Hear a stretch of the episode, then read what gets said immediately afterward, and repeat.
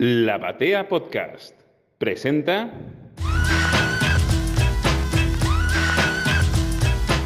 Buenos días, buenas tardes, buenas noches, eh, o saludos cuánticos, como decimos acá en, La Batea, eh, cuando sea que ustedes nos estén escuchando. Y, bueno, los, invito hoy a una batea especial, diferente, especialmente eh, para mí. quizás empezaría con, con, un poco con historia, digamos. Eh, los que nos escuchan conocerán un poco mi, propia trayectoria, ¿no? Como, como, alguien que lee historieta, como comiquero. Eh, pero bueno, no, no, no, viene mal refrescarlo. Eh, yo me acuerdo cuando tenía más o menos como 10 años, y bueno, como todos los chicos de 10 años de mi edad, estaba loco con Dragon Ball y los Cayó del Zodíaco y todo eso. Y un día aparece en el patio de la escuela un chico con una remera, eh, con una remera, con una revista azul, eh, formato comic book, pero era de Dragon Ball. Y creo que era, no sé si era de la tapa de Cell, qué sé yo, muchísimo más adelantado de, lo que estábamos viendo en ese momento en la tele. Eh, entonces le pregunto, tipo, ¿de dónde lo sacaste? Y ahí me enteré que existía una comiquería en, Mar de Plata, la ciudad donde, donde soy oriundo, que se llamaba Rayos y Centellas y que estaba y sigue estando ubicada en, la Galería eh, San Martín, ahí por la peatonal. Eh, bueno, y a partir de ese momento empecé a, ir a la, comiquería, ¿no? primero con las monedas que podía tener como un nene de 10 años, pero después eh, fui creciendo, primero llegaron los mangas de Ibrea, Después eh, llegaron otras cosas y de hecho siempre lo cuento esto acá, que un poco mi, trayectoria de lector saliendo del manga tuvo mucho que ver con rayos, porque por recomendaciones, por cosas que veía pasar.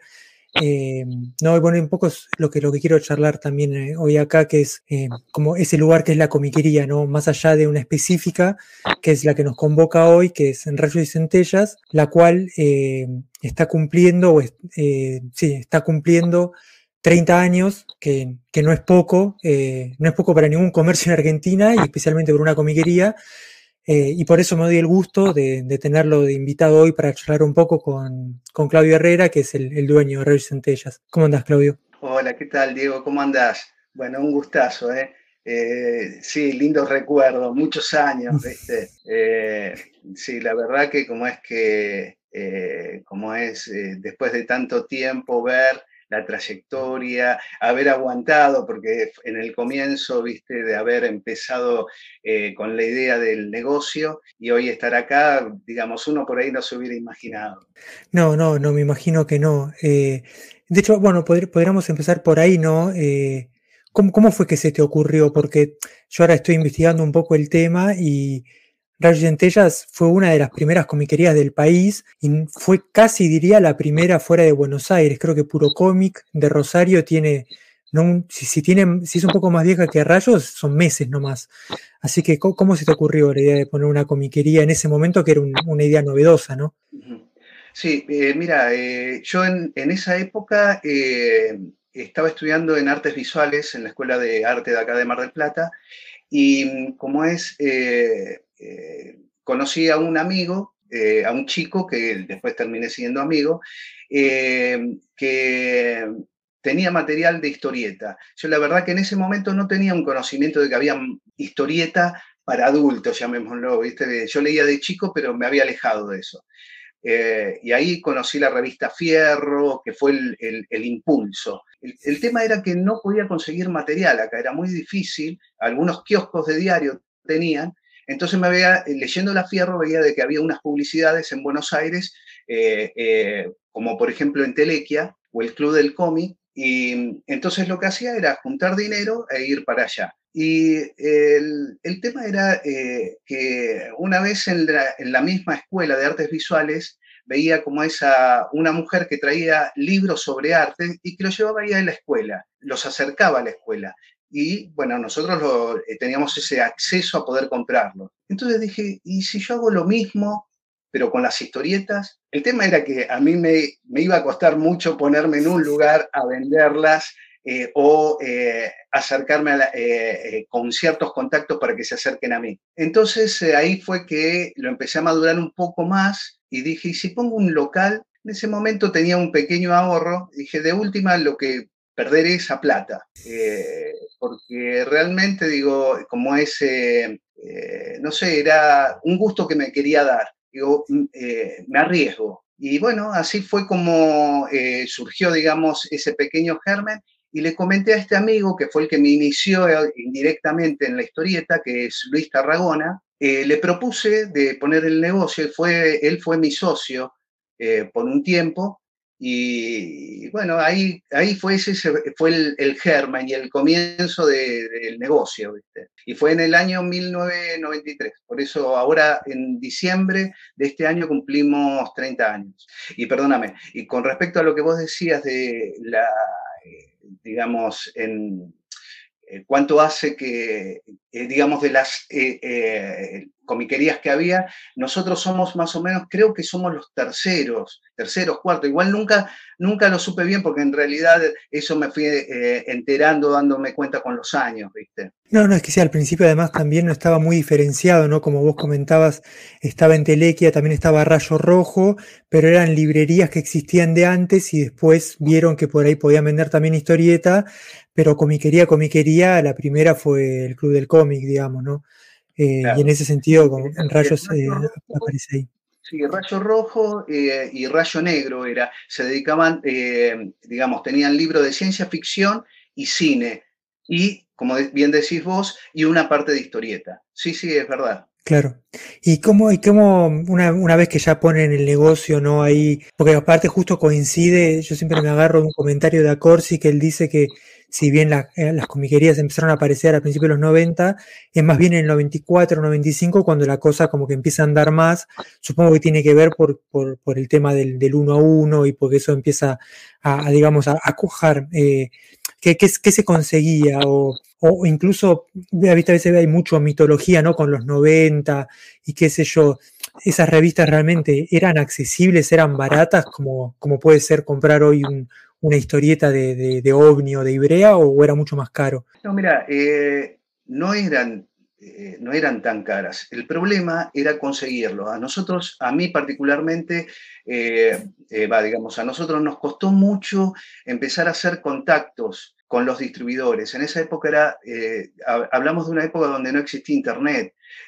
No, nos, nos, costaba muchísimo conseguir eh, eh, digamos, los distribuidores y los que ya vendían eran un poco celosos, eh, digamos, de alguna manera lo entiendo, ¿no? pero eran un poco celosos en pasarte la, data. y bueno, de a poquitito fuimos haciendo digamos, conocidos, qué sé yo, y nos fueron pasando información sobre la gente que iba trayendo material. Eh, pero una vez que conseguíamos un poco de eso, el material no era tan caro. Eh, eh como es, llegaba mucho también material en inglés. Y nosotros en ese momento empezamos a mezclar, que yo de alguna manera empecé a educarme un poco en ese campo, porque realmente yo venía más del cómic nacional y europeo, más de historieta de autor. Y la verdad que no tenía un gran conocimiento de lo que era el cómic de superhéroes. Eh, entonces empecé a aprender un poco, tenía el conocimiento básico. Eh, entonces, para, porque el tema eh, de tener un negocio especializado es que tenés que tener un conocimiento de lo que vas a comprar y lo que la gente busca. Entonces teníamos que seleccionar eh, qué traíamos, más allá de lo que se conseguía, que no era mucho, qué traíamos. Bueno, así, así más o menos fuimos eh, empezando eh, viajábamos a Buenos Aires en ese momento y el primer eh, elemento tecnológico que tuve para poder conectarme con ellos fue un fax. Eh, eso para mí fue, bueno, muchos no sabrán lo que es un fax. Era un teléfono donde se pasaba un papel eh, anotado y el otro lo recibía. Y eso no, a nosotros nos ayudó mucho a, a no tener que viajar tan seguido a Buenos Aires. Eh, como ese, y, un poco, bueno, eh, obviamente por teléfono, pero eh, creo que más que el, lo que costaba el material era cómo conseguirlo, ese creo que fue lo que más nos, eh, digamos, nos complicó. Claro, porque aparte de esto era antes, antes que existiera la revistería, por ejemplo, la revistería no como comiquería existe ahora, sino como distribuidora, ¿no? Que sí, sí, ni hablar. Eh, ¿Y, cómo era eh, ese, como ese primer mundo, digamos? ¿Quién iba a comprar? ¿Armaron una clientela rápido? Eh, bueno, siempre tuvieron la ventaja de, estar en Mar del Plata, de, que en el verano, bueno, todo el mundo va de vacaciones ahí, pero ¿cómo, cómo era más o menos esos primeros años en, cuanto a clientes, digamos? Eh, mira, fue muy paulatino, fue creciendo muy de a poco. Eh, yo la manera, en ese, como te decía antes, no existía internet, era un poco, digamos, complejo el tema de la exposición. Entonces empecé a hacer publicidad en radio. yo iba a lugares con afiches y pegaba los afiches promocionando el negocio. y como es, y de a poquitito fue llegando la gente en esa época, eh, se iban acercando un poco, era el típico boca a boca, ¿no? Uno le iba diciendo a otro, como te pasó a vos, de que viste un material, de dónde lo sacaste, bueno, así empezó a, crecer.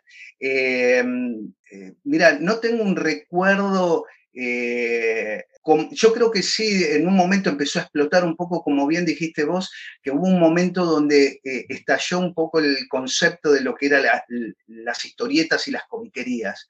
Hubo como un estallido. Eh, pero fue muy paulatino. La verdad que no tengo un recuerdo preciso de ese momento, pero sí que arrancamos bien, porque apenas abrimos, vendí. Y eso para mí fue como una hermosa señal. Sí, sí, sí, más vale. Eh, y, como en esa trayectoria, digamos, eh, de esos primeros años, ¿cómo, ¿cómo, viste que se fue desarrollando el tema del, manga, digamos? Eh, podría pensando, ¿no? Desde lo que llegaba de España, lo que podía llegar, no sé, de Glenato, de Norma, hasta, hasta que después, bueno, la láser y después que aparece Ibrea con Ranma y Evangelion. eso fue como ¿Qué, qué, qué rol cumplió? Porque hay como una idea, ¿no? De que, de que eso fue un boom en sí mismo, ¿no? Dentro de la comiquería estuvo el boom del manga, ¿no? Sí, sí. Mira, en, en, ese momento lo que llegaba del material de lo que era manga tenía un formato eh, eh, occidentalizado, ¿no? no era el formato original manga de eh, tamaño, lo que es el tancubón, chiquito, blanco y negro. Por lo general eh, estaba eh, eh, lectura occidental con tipo revista comic book, con grapa, y lo que llegaba, o por lo menos lo que nos llegaba a nosotros, era material clásico de TV, digamos, Dragon Ball, Sailor Moon, Caballeros del Zodíaco. No era tan específico, no se salía de lo normal, llamémoslo, de lo que se veía en televisión.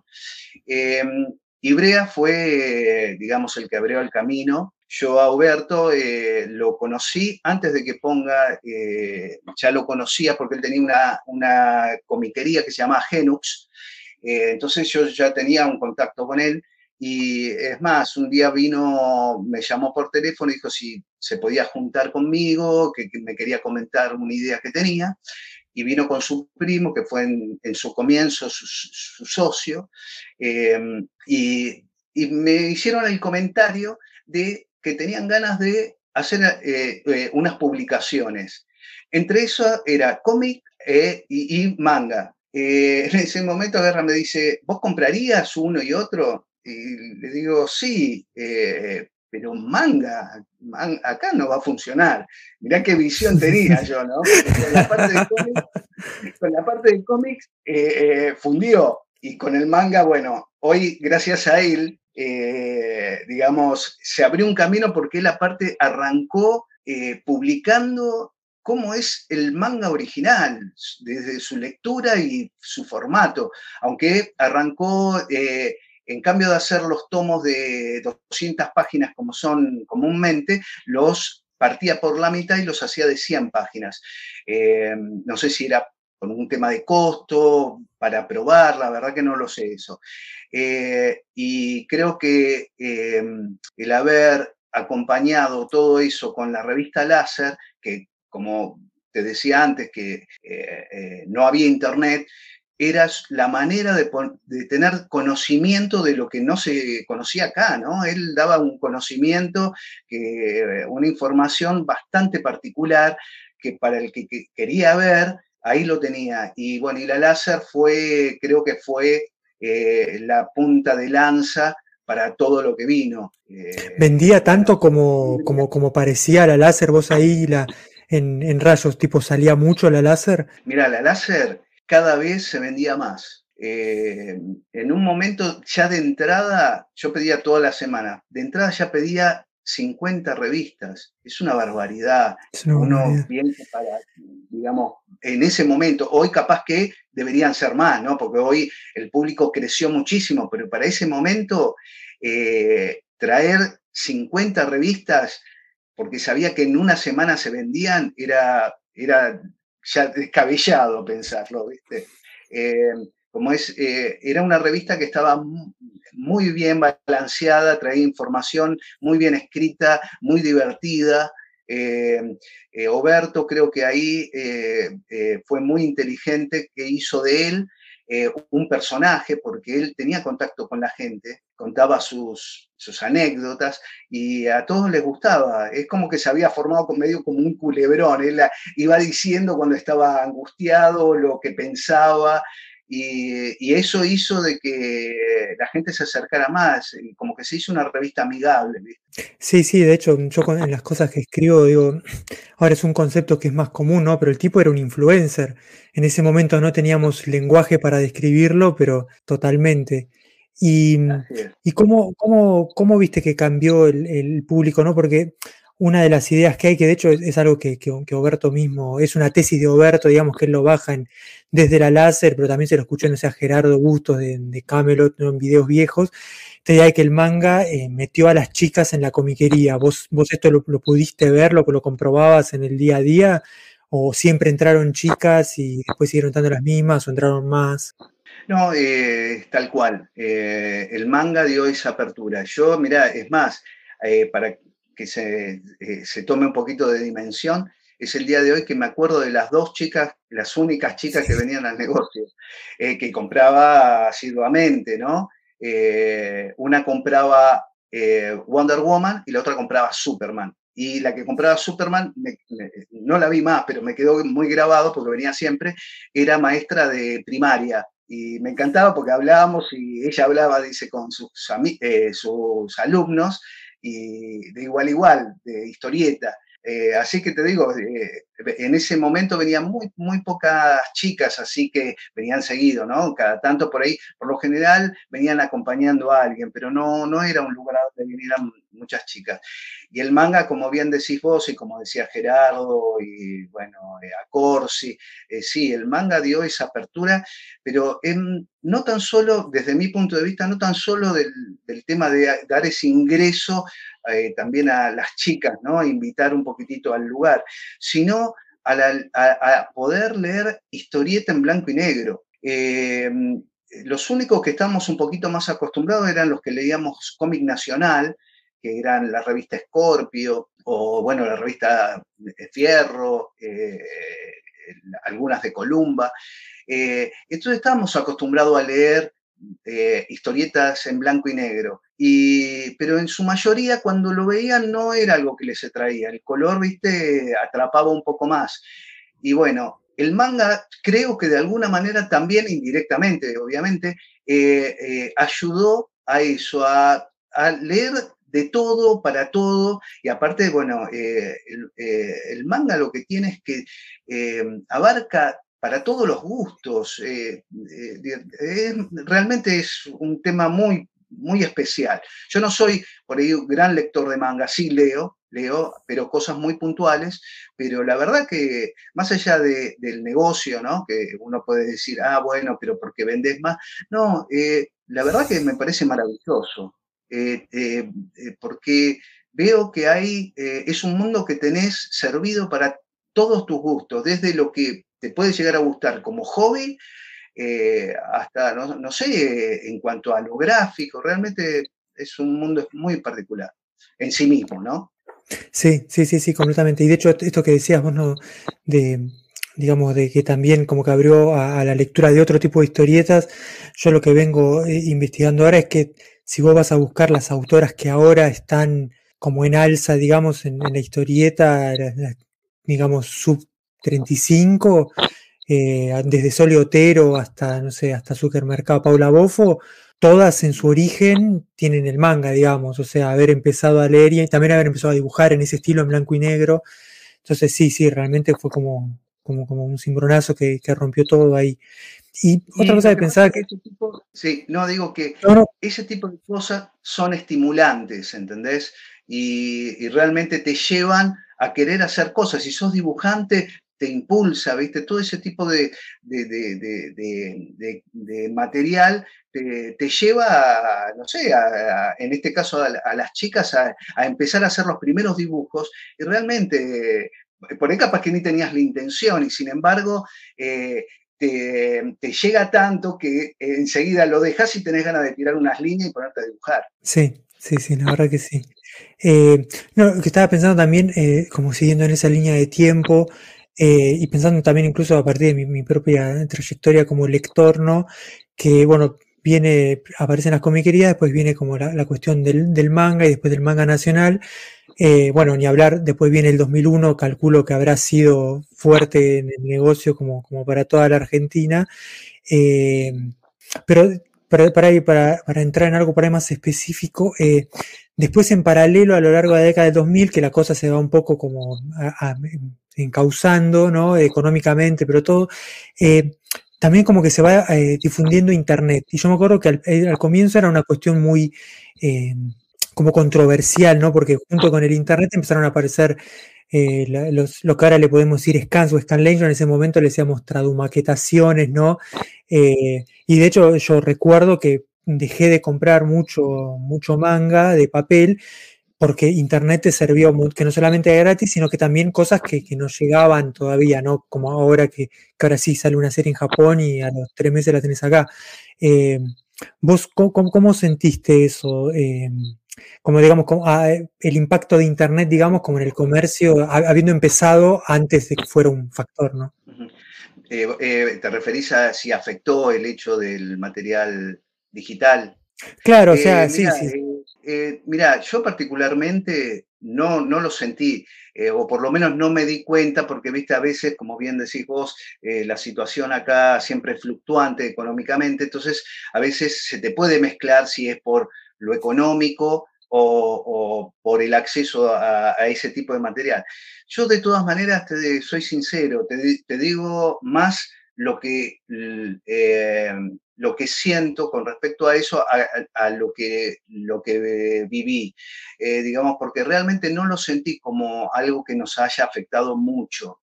Eh, yo cada vez que aparece algo nuevo, eh, entiendo de que a veces nos asusta un poco, porque no sabemos en qué puede decantar. Pero de todo, de alguna manera, se equilibra, ¿viste? Al principio es, puede eh, eh, exceder eso un poco, pero después entra para mí en un equilibrio. Y, todo convive, y yo creo que ayuda. Eso como te pasó a vos, de que por ahí material que no podías ver, lo podías leer de ahí, y también el que por ahí capaz que no le alcanzaba el dinero para poder comprar otras cosas, y el que quería testear, porque a veces comprar algo y no saber es un gasto que a uno, eh, viste, le cuesta. Hoy, por ejemplo, los libros están muy caros, viste. Eh, uno se va acostumbrando, pero bueno, a uno al bolsillo, eh, digamos, le cuesta, ¿no? Es un gasto grande. Entonces, de alguna manera, tanto antes como ahora, el hecho de que uno pueda verlo de forma digital, yo creo que ayuda más que como es provocar algo negativo. Eh, porque al, que le gusta leer historieta eh, o manga, eh, tiene esa cosa de, colección, de posesión. Nos gusta mirar nuestra biblioteca y ver los tomos. yo tengo ese vicio, me encanta, a veces los agarro y no los leo, pero los miro. Entonces, digamos, eso es lo que yo pienso hoy y creo que es lo mismo que pensé en ese momento. No te voy a decir que quizás no tenía un poquito de temor, pero de alguna manera no, no lo sentí tanto. No, está muy, está muy bien lo que decís y de hecho es, bueno, la famosa esta entrevista de, de Neil Gaiman, donde él decía que era como muy... Eh, muy arisco a la cuestión de Internet, muy receloso, y después, eh, siguiendo el consejo de un amigo, subió algunas cosas de él a su propia página gratis, y lo que vio es que en vez de, vender menos, empezó a vender más, ¿no? Porque a la gente le generaba una curiosidad y como decís vos, no funciona como un tester y después, bueno, que querés más, digamos, y además, bueno, esto que decís vos es, clave, ¿no? Del, de lo táctil, ¿no? De tener los libros, eh, que, es, que, es, algo que no, no, se, no, se, puede replicar de otra manera, ¿no? Lo mismo, sí, sí, sí. Eh, bueno, ya hablamos eh, de manga, pensaba ahora, bueno, habéis hablado un poco también, ¿no? Del tema de los superhéroes. ¿Cómo, ¿Cómo, viste la, evolución de los superhéroes en los últimos 20 años? ¿no? Porque también está esta discusión que siempre salen los grupos de comiqueros y eso, ¿no? De eh, como que se le envidia esa sinergia que tiene el manga con el anime, ¿no? Que sale el anime y de repente un montón de gente entra a buscar el manga. Sin embargo, da la sensación de que sale las películas de Marvel o de DC y no genera la misma, digamos, como estampida a buscar lo que, lo que está publicando, lo que se está publicando, lo que se consigue. Eh, ¿cómo, cómo, viste eso de, digamos, los superhéroes? Mira, eh, eh, es tal cual lo que decís vos, como es, creo que el cine ayudó, va, sí, no, estoy seguro, ayudó al crecimiento, ¿no? Porque estaba un poquitito en baja en cuanto a, las ventas, al consumo. Em, pero el, manga, no sé, es algo, no sé, por más que yo lo tengo a diario, es medio difícil por ahí de definir por qué produce todo eso quizás eh, una de las cosas, eh, nosotros, digamos, lo empezamos a vivir un poco tarde, pero eso siempre estuvo ahí. Yo creo que no es que se fue armando de a poco, eh, digamos, se fue descubriendo todo eso. como ese, y creo que el manga, una de las cosas fundamentales para mí, es que siempre fue acompañado por el anime. Eh, una cosa nutría a la otra. Eh, por lo general siempre está primero el manga y después el anime, ¿no? Eh, pero hubo casos al revés, pero de alguna manera aparecía lo otro y se seguía nutriendo. Y creo que en cuanto al cómic norteamericano, al de superhéroes, hubo un momento donde creo que, digo yo porque esto no lo sé, empezaron a descubrir quizás eso un poco desde los muñecos, Todd McFarlane empezó a ver eso que hacía, y desde, eh, como es eh, las historietas, creo que fue con Batman, la serie animada de Bruce Timm, empezaron a hacer ese tipo de cosas, empezar a trabajar eh, el dibujo animado acompañando lo que es la historieta. Y de alguna manera creo que dio resultado. Si fue así, yo creo que dio resultado. Porque bueno, eh, a veces una cosa te lleva a la otra, porque eh, eh, em, el hecho de ver en una pantalla, hoy bueno, hay diferentes plataformas, pero en ese momento que era solo la televisión en la casa, em, o bueno, por ahí algún canal de, como es en internet, eh, después te lleva a comprarlo porque te entusiasma, viste algo, decís, quiero tenerlo, ¿no? Lo que hablábamos un poquito antes. Eh, creo que debe pasar un poco por ahí el fenómeno de lo que es el manga, más allá de, obviamente, de no dejar de lado de que evidentemente es algo bueno, porque lo bueno a la larga permanece, ¿no? Eh, no es un, solo un boom, porque muchos creían, esto tiene un... No, no, no, no, no, eh, porque vos ves que hay un sustento, hay algo atrás. Obviamente, como todo, hay cosas que no son muy lindas o son más del momento, aprovechando las cosas del momento, eh, pero sucede en todo, en, tanto en la historieta también, ¿no? como es, pero yo igual nunca va, no sé, creo que nunca lo hice, nunca sentí que una cosa le perjudicaba a la otra. Yo creo que al contrario, ese tipo de cosas, una te llevan a la otra. Eh, mucha gente venía al negocio y veía que crecía el estante de manga, decía, esto está, eh, nos está sacando lugar. No, nada saca el lugar al otro. Cuando hay algo que funciona bien, eh, comparten. Creo que de alguna manera eh, ayuda una cosa a la otra. Entonces, eh, eh, creo que pasa más por ahí. ¿Y, cómo viste la, evolución, digamos? Porque otra diferencia, y yo creo que nos ayudó bastante, ¿no? Que hablamos de la continuidad de Ibrea, ¿no? De que hace 25 años que está publicando interrumpidamente. Yo me acuerdo que cuando iba a Rayos, creo que en ese momento estaban los de Conosur, me acuerdo que siempre estaban ahí esperando los nuevos números. Eh, bueno, y ahora sí, desde, desde, que apareció OVNI, primero con Marvel, después con DC, como que por primera vez hay una, una cierta continuidad de edición nacional de, superhéroes. Eh, ¿cómo, viste eso? ¿Que, que, cambió, se generó un público ovni o, realmente no, no, no, fue lo mismo? Porque además también lo que tiene la historia de superhéroes es que siempre compitió mucho ¿no? con lo que venga de España o SC o lo que fuese, ¿no? Mira, eh, como es, eh, en, un momento, cuando vos decías con Osur, salían los comic books, ¿no? las grapas. Las, llamadas grapas. Eh, y el tema de que nosotros acá eh, creo que pasamos muchas veces esa, ese dolor de que eh, en algún momento no funcionaba y terminaban abandonando, cerrando, fundiendo. Entonces el lector ya le tenía un poquito de temor a empezar a comprar el número regular si no sabía de si, eh, iba a conseguir el otro porque si iba a continuar. Entonces dice, no, espero a que salgan todos. Y creo que esto siempre yo hablo a modo personal, no, no lo puedo asegurar. Eh, Omnipress lo que hizo fue un poquitito eso, empezar a hacer esos eh, ómnibus, esos TPB, no sé cómo lo querramos llamar, donde tenés la obra completa. Y mm, como es lo que creo que cada uno fue aprendiendo un poquito del otro, eh, viendo, porque aparte, bueno, Omnipress, el, que, el, dueño de Omnipress, que es Matías Timarchi, es lector de cómics, fue, eh, eh, como es cliente mío, por más que era de Buenos Aires, venía a mi negocio. Entonces, ahí se combinó algo de que es alguien que conoce el, el mundo. Y es, para mí es muy importante, no es solo tener, hacer una inversión, eh, es un conocimiento que tenés que tener porque eh, permanentemente va cambiando, van saliendo cosas, tenés que saber en ese momento qué hacer, cómo comprar. Y bueno, y todo esto, eh, más allá de, del amor que uno pueda tener en la historieta, para ellos es un negocio y es importante que lo manejen bien porque si no, no tenemos nada. se funden y no queda nada, no es porque, uy, viste que a veces sucede que algunos dicen, uy, ¿por qué no sacan esto? ¿Por qué no sacan?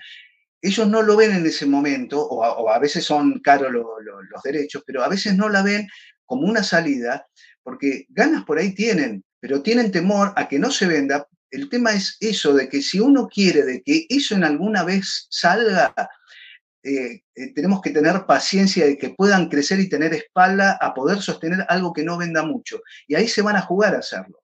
Por eso yo creo que mm, muchas de las cosas hay que apoyar a las editoriales que están sacando eh, en no enojarse tanto con ellos, eh, en darle apoyo. No digo que compren todo, que se yo, no, porque si no te gusta no, no, no, compres, pero digo de darle un apoyo y tenerles paciencia porque tanto las cosas que sacan y los aumentos que a veces aplican no lo hacen para perjudicar, sino que no le quedan otra.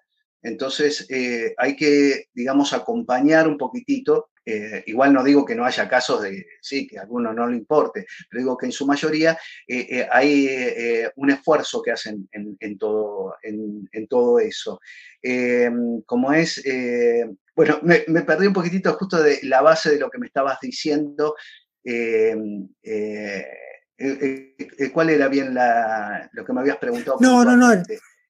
No, está, perfecto, era más o menos pensar eso. De, no, no, no, no, esto de, la continuidad, digamos, estoy, estoy, de acuerdo con lo que decís, ¿no? De, que haya una continuidad, eh, como que permite construir un público lector, porque es como decís vos, antes, uno, y bueno, y siguen pasando, ¿no? Hay, hay, hay editores infames, ¿no? En el mundillo que, que, todos conocemos por sacar el número uno, el número dos y después no sacar más, que en general son los que más venden, entonces también es una buena inversión es una buena inversión a, corto plazo, pero después, bueno, te quemas el nombre y después nadie te va a querer comprar nada, ¿no?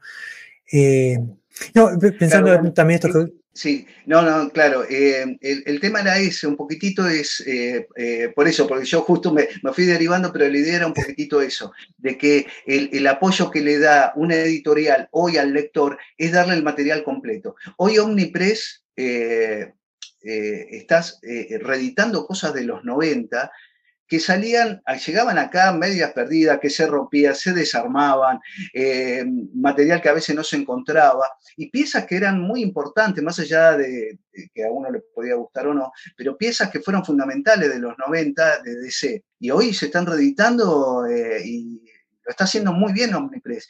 Eh, está ganando el público nuevo y está eh, eh, eh, emocionando al público viejo, porque estamos viendo, yo me emociono cuando veo Lobo, el último sarniano, todo compiladito, me emociona, ¿viste? qué sé yo, la saga de cómo es de que lo quiebran a Batman, verlo ahora en tomos realmente es maravilloso y, y hace unas cosas muy muy bien cuidadas Omnipress, porque aparte en muchos de los casos le pone extras, ¿viste? Entonces sabe, eh, sabe muy bien a quién eh, están apuntando, que el, lector, el fanático, nos gusta un poco de todo eso, ¿viste? Sí, sí, sí, hay, un elemento de nostalgia importante ahí. Eh, bueno, vos al principio comentabas, ¿no? Como que vos habías empezado leyendo historieta más que nada por la historieta argentina. Y bueno, a lo largo de los, de los 30 años de, Rayos, visto un poco como el final de la vieja historieta argentina y un poco el comienzo y consolidación de la nueva, ¿no? Eh, yo recuerdo, creo que en ese momento, bueno, que, ahora está en OVNI, pero en ese momento tenía su propia editorial, eh, que era Domus, eh, hoy ahora se me escapa el nombre. Domus. sí, ay, José, se me fue el nombre. Domus me parece que, eh, si no me equivoco, no, la tenía Andrés Acorsi. ¿Vos a quién te referís? ¿A Salvador Sanz? No, no, no. Era, es, una de las personas que ahora es responsable de, de ¿cómo se llama? De, de, OVNI. De hecho, y de hecho tiene una novela con nuestro podcast, pero bueno, no viene al caso. Eh, no, pero me acordaba que por, que, por, que, por esos años, me acuerdo que por recomendación tuya me llevé de Domus el asco de Agrimbau y Ginebra y me encantó. Y fue una de las primeras, si no la, la primera historieta argentina que leí, que tipo que no era el Eternauta, lo que fuese, ¿no? Eh, bueno, y después ni hablar Legión de Salvador Sanz cuando lo sacó eh, Oberto. Eh, pero bueno, vos más o menos viste cómo eso empezó. De hecho, también recuerdo haber en, en Rayos el libro que publicó Domus compilando mm, historietas reales, ¿no? Que es como la génesis de la nueva historieta argentina. ¿Cómo, cómo, lo viste vos eso, que, que tenés como la mirada de, de como a, de, a distancia, ¿no? Como de un pájaro, digamos, desde esos albores en 2007, 2008 hasta hoy. ¿Cómo, ¿Cómo viste el proceso de reconstrucción de la historieta argentina? Mira, eh, hoy, hoy, digamos, lo que es la historieta argentina independiente, eh, no sé, están en un lugar maravilloso. Acá, la verdad, eh, permanentemente están saliendo editoriales chicas eh, eh, algunas que vienen ya hace tiempo, y que sacan mucho material independiente, autores que fueron creciendo con esas editoriales. Pero hoy, hoy em, el material que sale, salen, digamos, antes no te quedaba otra que hacer fanzines. Hoy los fanzines, aparte de estar muy bien hechos, tienen ya hay muchos lugares donde se pueden conseguir y vender, cosa que antes eh, era boca a boca, ir consiguiéndolo costaba mucho. Pero eh, mucho de ese material eh, o esos artistas hoy están publicando a nivel profesional con estas editoriales chicas, dio un acceso a eso, que hay material bueno y de calidad, creció muchísimo. La verdad que esa parte, igual te digo, yo estoy por ahí un poquitito, por más que estoy en contacto, estoy un poquito alejado de algunas de las cosas porque viene tanto material que yo me voy seleccionando algunas cosas. Eh, viste, hoy en día es como todo, viste, como eh, en series, qué sé yo, te tenés que poner como muy selecto porque hay mucho, eh, y mucho lindo, y muchas cosas que tenés ganas de ver, pero que no podés con todo. Entonces, hay mucho material que, tengo ganas de chumearlo, de leerlo, pero que no, lo, no, no, no tuve acceso, eh, digamos, el tiempo para ponérmelo a hacer. Pero eh, ha crecido mucho y está en un momento maravilloso.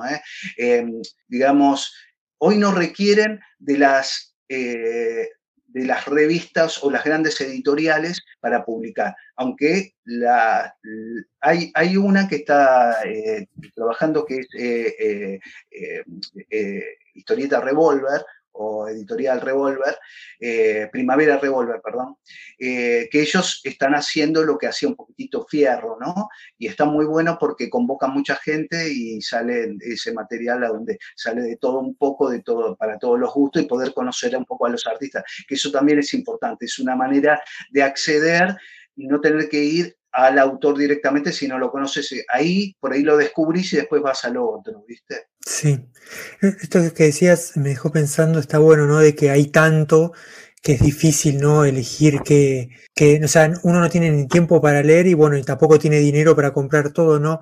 Y pensaba, vos que por ahí lo ves desde el local o lo, lo puedes ver como a lo largo del tiempo, que también es una discusión que siempre sale en los grupos entre nosotros mismos dentro del, del podcast, ¿no? Acerca de como el perfil del público, ¿no? Eh, ¿Vos cómo, lo ves? O sea, la gente que compra manga nada más lee manga, hay lectores omnívoros, esa gente que lee superhéroes, que lee manga, que lee historieta argentina, o en general cada uno se queda con su cosa y no sale mucho a ver qué hay fuera de, su consumo. ¿Cómo, ¿Cómo, lo ves eso? Mira, no, eh, no, creo que son pocos los que son muy cerrados. Eh, creo que al principio, como cuando eh, te decía de, que empezó a ingresar un poco lo de manga, algunos se pusieron un poquitito reacios a ver eso, a despreciarlo. No sé si por temor, no sé. Eh, pero no, hoy, hoy no, son muy pocos. hoy uno pasa al campo del otro, llamémoslo digamos, eh, hoy todo convive, eh, que creo que es como tiene que ser. Uno eh, está bueno de que uno pueda mirar algo y decir, che, esto está bueno, y sea manga, cómic, cómic nacional, superhéroes, ¿no? cómic underground. está bueno porque es una diversidad, ¿viste? Que en algún momento tenés ganas de leer, a mí me pasa, yo a veces tengo ganas de leer algo muy livianito, a veces algo, yo por ejemplo con el momento de la pandemia aproveché tenía eh, todo Satman completo, nunca lo había leído, había leído por partes, es una saga muy larga, y me pasó lo mismo con lo de eh, eh, La cosa del pantano de Alan Moore, y siempre la dejaba ahí medio colgada. Bueno, aproveché en ese momento y me lo leí todo completo, pero hay veces que tengo ganas de leer algo eh, más suavecito, más rápido y bueno, así que eh, como es, eh, todo convive, así que los mundos que antes estaban quizás un poquito divididos, hoy creo que convive uno con el otro y en el negocio ya es normal, viene uno y no, ya no me pregunta, antes sí, viste, como te decía, por ahí le llamaba la atención, hoy no, viste, son muy pocos, así que no, no, no siento tanta esa división o sea, reacios a, a un estilo o a otra cosa, ¿ves? Que al final del día esto de historieta, ¿no? te quería preguntar también, eh, Vos, además del, digamos, de, rayos, eh, siempre tuviste como otro costado, ¿no? De organizar eh, charlas, cursos, eventos, recuerdo del Museo Castanino o Villa Victorio Campo. De hecho, creo que hay un, en una láser hay, hay un testimonio de una, creo que se llamó M de culto, que, que, que, pasó a la historia porque a Corsi y Oberto se carajearon ahí en vivo, creo. Eh, ¿Cómo, digamos, cómo, cómo, surgió ese como un complemento a, la, comiquería? Y, digamos, no sé si tenés algún, algún evento que vos recuerdes más o, que te haya quedado. Eh, sí, mira, eh, M culto, yo ya había hecho, eh, antes de tener el negocio, había hecho mi primera muestra. Eh, yo sacaba una revista, un fanzine, fue más o menos como eh, empecé a hacer mis primeros pasos eh, eh, fuera de ser lector, ¿no? como es conectándome un poco con esto, que se llamó Fleet, lo hice en el año 88 más o menos, hice tres fanzines junto a Ariel Celaya, que fue un, compañero de artes visuales, y, ahí, por ejemplo, publicó por primera vez Gustavo Sala, tenía 13 años Gustavo. como es, después hice ahí una muestra y con el tiempo que después puse el negocio, eh, conocí a Enrique Brescia, que era, bueno, algo que yo quería eh, conocer, y eh, empecé haciendo unos talleres. miento, primero empecé con Ariel Olivetti a hacer unos talleres, y después con Enrique Brescia.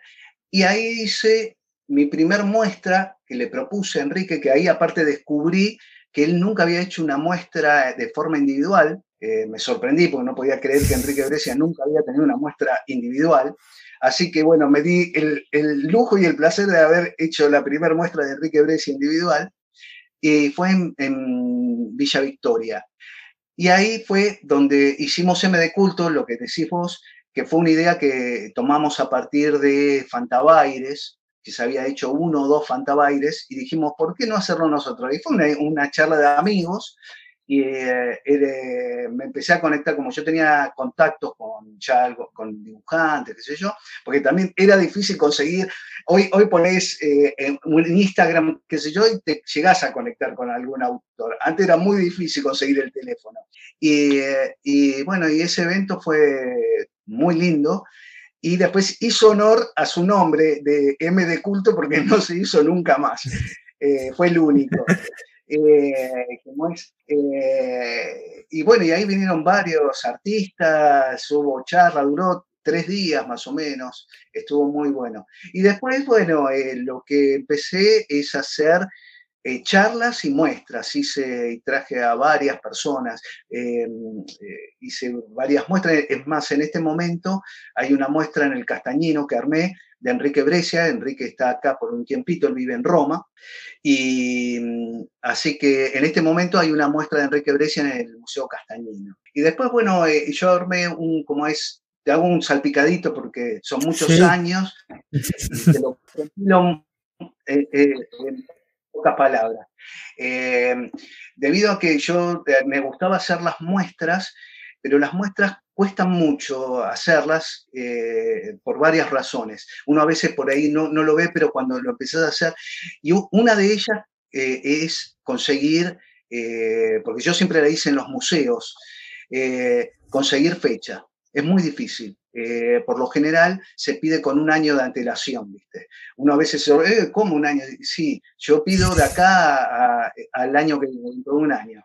Entonces tenés un año donde la vas pensando, la vas armando. Eh, esa es una de las cosas. Después, bueno, de que hay un gasto que uno tiene que solventar, qué sé yo. y, él, y, sin dejar de lado el trabajo de uno, ¿no? Porque yo tengo que seguir con mi trabajo, eso yo lo hago por gusto. Eh, así que a partir de eso, una vez se me ocurrió, eh, como era, eh, no es que iba a abandonar el tema de hacer muestras, de hecho las sigo haciendo, cómo poder agilizar eso un poquitito más y se me ocurrió de, bueno, digo, ¿y si armo charlas? Digo, porque para los que vivimos en Mar del Plata, yo no soy de viajar a Buenos Aires o a, Rosario, ¿no? donde se hace la Crap no soy de viajar digo, eh, eh, a los que vivimos acá a veces nos cuesta mucho poder ver esos artistas que nos gusta, que le queremos preguntar algo, qué sé yo. Entonces digo, bueno, eh, lo que puedo hacer en cambio de hacer una muestra, qué sé yo, hacer cada tanto una charla. Y así que se lo propuse a Julio Nebelev, que en ese momento estaba en Fundación OSDE, a ver si me bancaba para poder traer a esta gente. Y como él, yo ya lo conocía, tenía el, fanático de la historieta también, eh, me dijo que sí, y bueno, eso lo bauticé como Sin Globos en la Boca, que es un ciclo donde justamente es Sin Globos en la Boca porque es a donde hablan los artistas y no sus manos, ¿no? Eh, como es, y eso lo arranqué en el 2010 y traje, qué sé yo, a Ariel, eh, Ariel Olivetti, a Rizzo, a Alcatena, a Kuchevaski, eh, con Guillermo Hernández, que eh, justo cumplía 20 años la revista La Cosa, y entonces vinieron a hablar del cine, de superhéroes y, series, eh, a Jorge Lucas, no sé, a Chichoni, a, Altuna, bueno, no sé, un montón de gente, a Nine, qué sé yo, bueno, y como es, y armamos esas charlas donde, como es, eran de acceso gratuito, y eh, traíamos al artista con un moderador y yo iba pasando imágenes, hacía una selección de imágenes para la gente que venía que no conocía la obra y aparte para eh, acompañar un poco la charla, porque eh, más allá de que uno tiene ganas de conocer a sus artistas, bueno, lo mismo me pasa un poco a mí, no estamos muy acostumbrados a hablar y como es, y, como es, y muchos de ellos, Ariel, por ejemplo, es un tipo que es muy gracioso y te lleva una charla, Ariel Olivetti, no me refiero. Eh, pero hay otros que son más tranquilos, qué sé yo, y bueno, entonces eh, no tienen ese ritmo que por ahí la gente a veces requiere, ¿viste?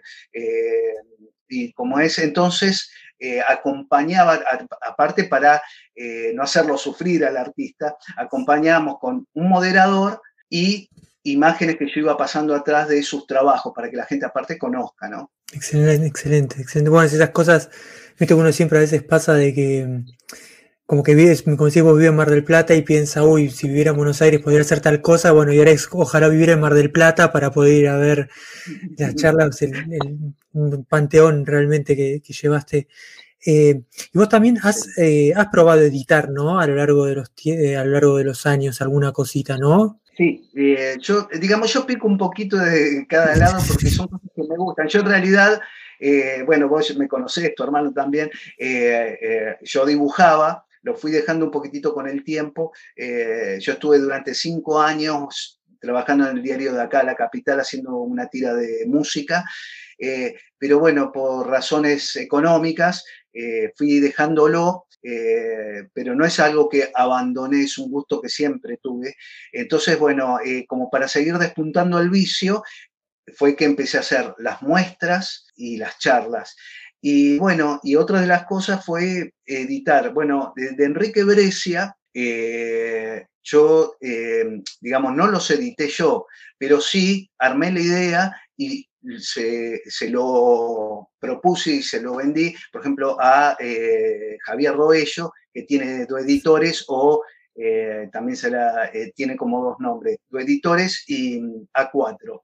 Bueno, con él hice un, libro que se llama Historias Cortas, donde compilé de, de Enrique todos los trabajos que hizo Enrique de forma solitaria, ¿no? sin guionista, que hizo sus propios guiones, eh, y, eran historias cortas. Eh, después ese se, modificó, lo, llamaron, le, pusieron una historia de Juan Sasturain eh, y lo llamaron cuando se hizo reedición, lo llamaron El Matadero y otras historias. Pero el libro raíz lo armé yo. Y después hice otro con, sobre Enrique Brescia, que es un libro que se llama Sketchbook. Eh, donde hay todos bocetos de Enrique y aparecen bocetos cuando hizo para la, eh, cosa del no, perdón, eh, Batman Black and White y bueno, Lovecraft y otros trabajos de él, ¿no? Bocetos y cosas raras. Y después, cerrando un poquitito, lo que estuve haciendo fue unos libros de, como es de dibujo, donde, bueno, yo te lo muestro eh, por acá, eh, eh, editado por Editorial Dolmen, que es una editorial española que forma parte de una serie que se llama Aprende a dibujar cómic. Es toda una serie y nosotros tuvimos el gusto de sacarlo por ahí. Está ahí el libro que es el nuestro, se llama Dibujando y haciendo historieta paso a paso. Es un libro donde eh, lo hice junto a eh, Carlos Raceto y Pedro Sana. Originalmente la primera parte la hice con Raceto acá en Argentina y después a España lo, vendimos con la parte de Pedro Sana, que es la parte de historieta. Y recientemente, muy poquitito, hace una semana, salió un libro que lo hice con Pedro Sana, eh, de la editorial, ¿cómo es que se llama? Gárgola, un libro sobre caricaturas, que te digo, esto es una rareza, es un libro de 140 páginas, porque acá creo que en Argentina, sacando en la época que estaba la Panamericana de Arte de los 12 famosos artistas de eh, donde estaba Alberto Brescia y bueno, y toda esa camada de gente increíble, creo que nunca salió un libro sobre el arte de la caricatura eh, cómo hacer caricaturas, ¿viste? Eh, bueno, y si lo hay, bueno, este, bienvenido sea. Pero digo que me parece también como un, riesgo ese libro, porque eh, también tenemos el campo libre, ¿no? Pero creo que, bueno, no sé, espero que vaya bien. Es un libro que nos llevó tres años hacerlo con Pedro. lo fuimos haciendo en los tiempos libres porque nosotros tenemos nuestros laburos y esto uno lo hace eh, con un 90% de amor y un poquitito, una pequeña esperanza de ganar un poquito de plata, pero más que nada con, más impulsado por el gusto y el amor a esto, ¿no? Eh, sí. Eh, estos son más o menos, no, no, no, recuerdo si por ahí tengo alguna otra cosita, pero básicamente son como los libros más fuertes que he hecho. No, no, aparte pensar, es, es un laburo de, ah, viste que ahora también como en, este nuevo panorama, como que sea desdibujado los límites de, qué corresponde y a veces se confunde ser editor con simplemente agarrar un libro y mandarlo a imprimir, ¿no? Y vos lo que haces es como un laburo de editor fuerte en el sentido, ¿no? De selección, de... Sí, sí, completamente. Bueno, ya para ir eh, cerrando... Sí, no, que como es que el, trabajo que hago, eh, más allá de que estas son las editoriales, las que, que por otro lado, para nosotros, eh, un premio grande es que una editorial eh, crea en vos y, lo saque, ¿no? Porque hay que invertir, ¿no? Nosotros podemos criticar muchas cosas de los editores, eh, igual no son todos iguales, yo no, no, no soy criticar mucho eso. Eh, los evito de última, como es, como es, pero nosotros, yo lo que hago en esto, yo acá no dibujo en estos libros, yo lo que hago es textos, eh, correcciones. Eh, gran parte, casi todo está escrito por mí en un 80-90%.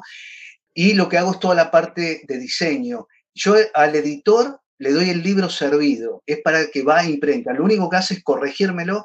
Acá el libro, por ejemplo, que hicimos de Gárgola, el de dibujando y haciendo caricatura, eh, como es, me dieron las correcciones, eh, y de falta de ortografía, ¿no? que por ahí te falta alguna puntuación, algunas cositas, ajustarlo. Eh, pero el libro estaba ya para, para imprenta. Eh, es más, me dieron esas correcciones, en una semana el libro ya estaba en, en imprenta. como es, así que es algo que me gusta, pero aparte de todo, como bien decís vos, es casi medio de editor, porque yo ya se lo di todo armado el libro, porque eh, lo armo todo eh, acá en, mi casa. ¿ves? Bueno, hay una cosita más, cerrando un poquitito, va, cerrando, sin querés preguntar algo más, eh, hablando de los libros, lo que sí te doy como un, anticipo, no sé para cuándo lo sacaré, estoy armando un libro sobre Enrique Brescia. Así que eso lo vengo haciendo ya hace unos dos o tres años.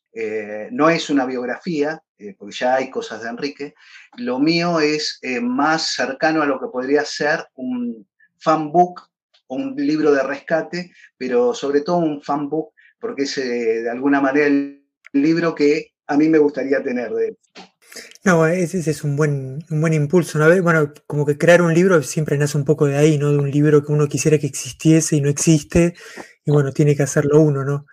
Eh, no, sí, te decía, como para ir eh, cerrando, te traigo como ya más al día de hoy eh, y te pregunto por, por, todo este último trance que, creo que va a terminar siendo importante en la historia de la, de la, de la historieta y de las comiquerías en general, ¿no? Que fue todo el trance de la pandemia, ¿no? y dos, sobre todo dos cosas pensaba.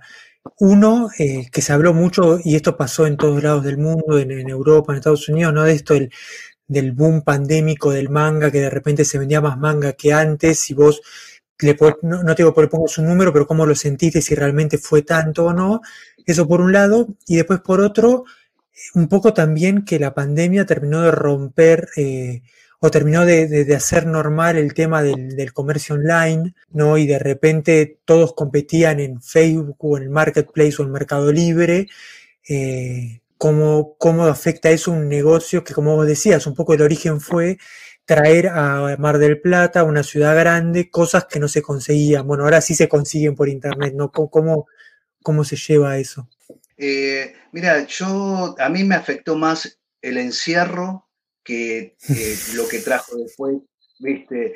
Eh, mira, eh, hoy te hablo desde mi negocio porque no te podría decir lo que le puede pasar a otros, pero eh, más allá de, algunas cosas negativas que quizás haya traído, también quizás indirectamente siempre viene acompañado por algo positivo, ¿viste? Eh, y, como es, y, eh, a mí particularmente no, no, lo sentí tanto, sacando como te decía recién, fue más el encierro que otra cosa. como es las ventas, eh, eh, yo, digamos, creo que estaba acompañado por los años. Eh, digamos, creo que a mí o a nosotros nos ayudó el hecho de ser un lugar a donde tenemos ya muchos clientes, ¿entendés? Por eso digo, no sé qué le habrá pasado quizás a otros que tenían menos trayectoria, eh, eh, y, me refiero de trayectoria por eh, la cantidad de años en clientes. Eso te ayuda mucho, porque por ahí siempre está el que no puede, por lo económico, qué sé yo, pero en tantos años hay muchos clientes fijos más lo que se van sumando. Entonces creo que la parte que nos ayudó es eso, atravesar quizás ese momento difícil, nos ayudó el hecho de los años, creo. Me parece, ¿no? Porque no lo sentí tan, tan, tan fuerte, ¿viste? Eh, a nivel general, digo, ¿no? Claro. Y, esto que te decía del manga, vieron ahí que realmente se empezó a vender más. seguro que había más oferta, ¿no? Porque de repente se empezó, no Ibrea en un momento sacaba 15 libros por semana, ¿no? Una locura. Eh, ¿Vos viste que eso como que el público respondía y salía o, o no? Sea, Sí, no, sí, sí, eh, pero te digo, eh, Ibrea en este momento está sacando, eh, estamos en un momento económico que han aumentado mucho las cosas, y sin embargo Ibrea no baja la guardia, Ibrea está publicando semanalmente entre las novedades, no me refiero a títulos nuevos eh, como título, sino las continuaciones, pero no dejan de ser novedades, ¿no? De todas las semanas, más las reediciones que no dejan de ser ediciones, ¿no? Porque hay que, eh, eh, hay que pagarlo eso. entre las reediciones y las nuevas ediciones por semana saca entre 20, 25, a veces 15 y cuando baja mucho, 10. Yo no, no conozco ninguna editorial que saque por semana edite esa cantidad de libros.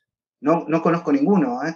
Eh, no sé, hasta, las eh, empresas más grandes, no sé, ponerle Clarín o qué sé yo, yo no creo que puedan editar lo que edita Ibrea. Ibrea es un caso especial y creo que si lo hace es porque está funcionando bien. Más allá de lo que yo te pueda decir desde mi negocio a nivel general, y, les va bien, me pone muy feliz que le vaya muy bien, eh, me pone feliz por todos lados, porque eh, como eh, volviendo un poquitito al comienzo de todo esto, antes lo difícil que era conseguir material, y hoy tenemos para todos los gustos. Es más, rechazamos porque, como decíamos en un momento, no tenemos tiempo para leer. Entonces creo que estamos en ese aspecto puntual, estamos en un gran momento eh, ¿viste? Eh, la gente lee, le gusta leer, eh, si tiene ganas lo puede, lo puede llegar a conseguir.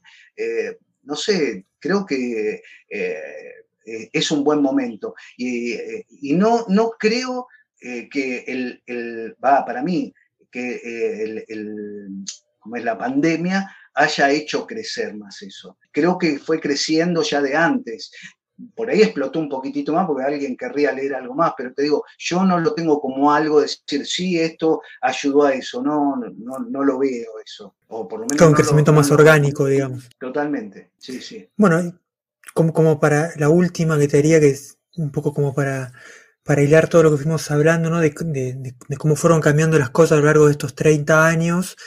Eh, digamos, con todo, con lo, con lo que se consigue, con cómo cambiaron los hábitos de lectura, con internet, con, con todo. Eh, eh, pienso, eh, ¿cuál, cuál, ¿cuál, pensás vos, desde, tu lugar, no? Obviamente, es el lugar de una comiquería hoy, ¿no? Porque antes una uno iba a una comiquería porque se conseguían cosas o se encontraba gente que no se encontraba en otros lados y ahora de repente sí hay alternativas, ¿no?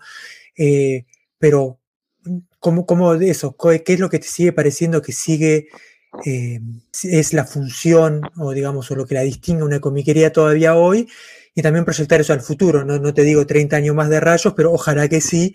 Pero ¿cómo te imaginas, eh, digamos, eh, eso? ¿Qué, qué, es una comiquería hoy y qué te imaginas que podría ser más adelante?